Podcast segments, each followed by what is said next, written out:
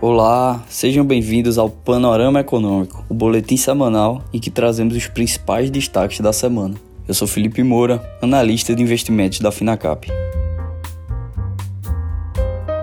O Ibovespa, após operar na estabilidade semana passada, voltou a acumular boa alta e fechou próximo à região dos 114 mil pontos, nível que não negociava desde outubro do ano passado. Os destaques ficaram por conta do início da temporada de balanços e a divulgação da ata do Copom. O Comitê de Política Monetária, o Copom, do Banco Central indicou na ata de sua última reunião que o ciclo de alta da taxa de juros precisa ser mais contracionista que o previsto pelos analistas do mercado para garantir que a inflação, que fechou em dois dígitos em 2021, cumpra a meta até 2023. Depois de subir a Selic em 1,5 ponto percentual na semana passada, de 9,25% ao ano para 10,75% ao ano, o colegiado disse que vai reduzir o ritmo do aperto monetário daqui em diante mas preferiu não se comprometer com a magnitude desses ajustes em razão da incerteza sobre preços de commodities e outros ativos importantes, além do estágio do ciclo de aperto monetário, disse a ata. A curva de juros encerrou a semana na estabilidade, com pouca variação em todos os vértices.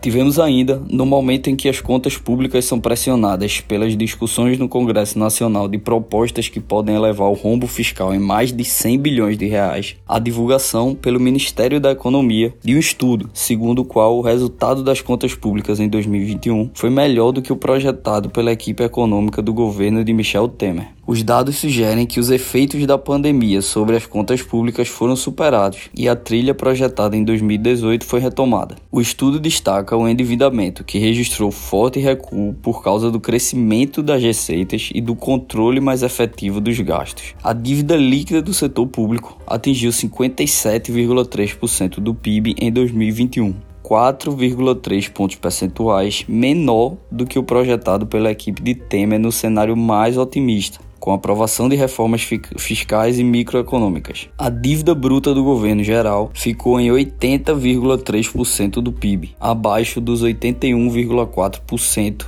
estimados no cenário intermediário, só com aprovação de reformas fiscais. No plano internacional, o resultado de janeiro da inflação ao consumidor dos Estados Unidos assustou o mercado e reforçou as apostas em um caminho ainda mais agressivo para o ajuste da política monetária pelo Federal Reserve. Os movimentos foram especialmente bruscos no mercado de treasuries, onde os rendimentos dispararam. A taxa da T-Note de 10 anos ficou acima de 2% pela primeira vez desde 2019. Além disso, no fim do pregão em Nova York, rumores acerca de uma reunião extraordinária do Fed circularam nas mesas de operação, o que impulsionou ainda mais o dos juros americanos.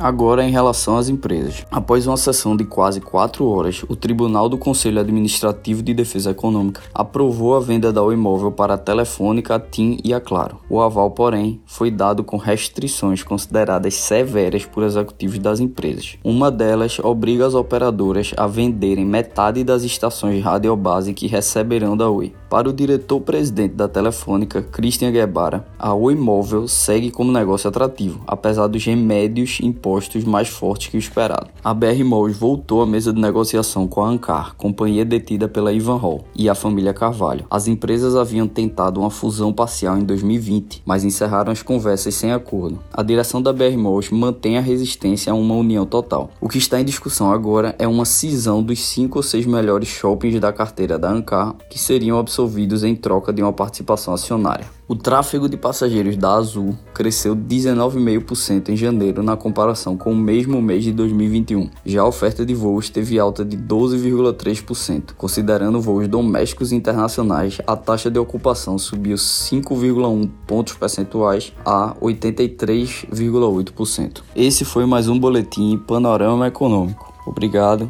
e até a próxima semana.